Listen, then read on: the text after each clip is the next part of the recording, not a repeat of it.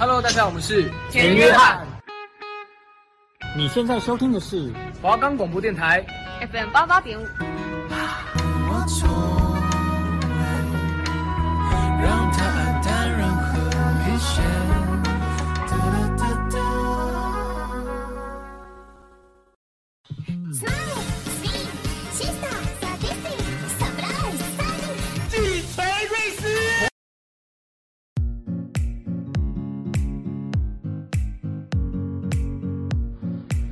打破眼界，放眼未来，你的人生由你自己掌控。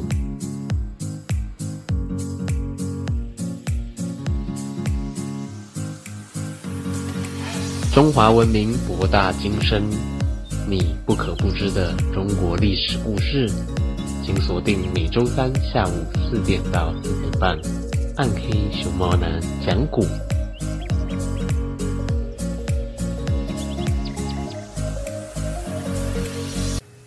欢迎收听《暗黑熊猫男讲古》，我是主持人暗黑熊猫男。我们的节目可以在 First Story、Spotify、Apple Podcasts、Google Podcasts、Pocket Casts、Sound Out Player and KKBox 等平台收听，搜寻华冈电台就可以听到我们的节目喽。嘿嘿。那么在上个礼拜呢，我们讲到的故事啊。是这个曹操呢，因为他生性多疑，把接待他的好友吕伯奢给刺杀了。那么原本跟在曹操身边的陈宫，看到他这样的行为，也非常震惊，觉得看错人，便离开曹操。以及关羽在袁绍的阵容中大显身手，名声大噪。好，那么今天的故事啊。是要讲的关于是三国第一猛将吕布的故事。辕门射戟，董卓的义子吕布身材高大，武艺高强，是三国时期的第一猛将。可是吕布为人却见利忘义，容易被小恩小惠所收买。他先前是被董卓买通，杀了前义父丁原，拜董卓为义父。后来，王允见曹操杀董卓不成，又想出了一条美人计，先把貂蝉许配给吕布，又将貂蝉送给董卓，假称董卓抢走了貂蝉。结果不出王允所料，吕布被貂蝉的美色所迷惑，一怒之下杀了董卓。董卓的部将李榷、郭汜知道了，造起反来，杀了王允。吕布带领残兵败将逃到徐州。被刘备收留，谁知他趁刘备讨伐袁术的时候忘恩负义，夺取了徐州。刘备因讨伐袁术失利，兵力损伤大半，打不过吕布，无奈之下，他只得与吕布暂时讲和，驻扎在离徐州不远的小沛。袁术为了消灭曹操，一方面派人给吕布送去粮食，请他按兵不动。另一方面，派纪灵率十万大军进攻小沛。这时的刘备只有三千兵马，眼看就要被消灭，不得不向吕布求援。吕布怕袁术灭了刘备之后再来进攻自己，就想了一条妙计。第二天，吕布派人到纪灵、刘备营中，请二人前来赴宴。刘备听说吕布邀请自己，立刻想去。但关羽、张飞却认为吕布有阴谋。刘备说：“我对吕布不错，他一定不会害我。”于是带着关张两人去见吕布。到了吕布的大寨中，吕布请刘备上座。不一会儿，忽然听到有人来报：“纪灵到！”刘备大吃一惊，连忙要起身回避。吕布说：“我今天特地请你们两人来。”是要帮你解围的，你不必怀疑。刘备不知吕布葫芦里卖是什么药，心里惴惴不安。纪灵下马，直入大寨，看见刘备坐在帐中，心里一惊，转身要走，却被吕布一把拉回，把他带到帐里。纪灵心里紧张万分，猜不出吕布安的是什么心，忙问道：“将军想杀我吗？”吕布笑说：“不是。”纪灵又说：“莫非是想杀大耳贼刘备？”吕布回答：“不是。”纪灵又问：“那你叫我们来做什么？”吕布说：“刘备和我是兄弟关系，他现在被将军围困，我来救他。”纪灵说：“如果这样，那你就是要杀我了。”吕布说。我向来不喜欢汉人动武，专门爱调解冲突。今天请你们来，是替你们讲和的。纪灵又问：“那么将军调解的办法是？”吕布说：“我有一个办法，看天意吧。”于是他们把纪灵拉出大帐中，和刘备相见。吕布命人摆酒菜，吕布居中而坐，纪灵在左，刘备在右。三人喝了一阵，刘备和纪灵心里有事，只能强颜欢笑。纪灵说：“我奉主公命令，率十万大军专为捉拿刘备，怎能够停战？”张飞听了大怒，拔剑在手，说：“你算什么东西，敢伤我哥哥？”关羽急忙止住张飞，说：“看看将军的意见如何？”再回去厮杀也不迟。吕布又说：“我叫你们两家讲和，不准再打。”可是这边纪灵愤愤不平，那边张飞跃跃欲试。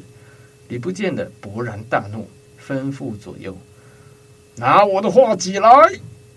吕布拿着方天画戟，纪灵、刘备都吓得脸色发白。吕布站起身来说。我劝你们两家不要厮杀，劝成劝不成，听天由命。说完，命令手下军士将画戟拿到辕门外，远远插着。吕布又对刘备和纪灵说：“辕门离这里有一百五十步，如果我一箭射中戟上的小枝，你们两家就退兵；如果我射不中，你们就各自回营，准备厮杀。”谁要不听，我就打谁。纪灵和刘备迫于吕布的威风，又见距离这么远，料想吕布射不中，不得不答应下来。吕布挽起袖子，张弓搭箭，两臂用力，弓开如满月，大喝一声：“ 抬呀！”只听见“嗖”的一声，箭似流星，不偏不倚，正中戟上小枝。全军将校齐声高喝。好箭法！刘备悬着的心这才落下。吕布见射中了画戟，将弓往地上一扔，哈哈大笑，一手拉着纪灵，一手拉着刘备，说：“哈哈哈哈！这是上天要你们和解啊！”纪灵沉默了一会儿，说：“将军的话不敢不听，只是我回去没法向主人交代。”吕布说：“没问题的。”我早已写好了一封书信，你把它带回去给袁术就可以了。无奈之下，纪灵只得带着吕布的书信回袁术那儿复命去了。刘备谢过吕布，也和关羽、张飞一同回到了小沛。第二天，两家的兵马都解散了。那么各位是否听得还意犹未尽呢？我们先休息一下，听一首江蕙的。上海假期。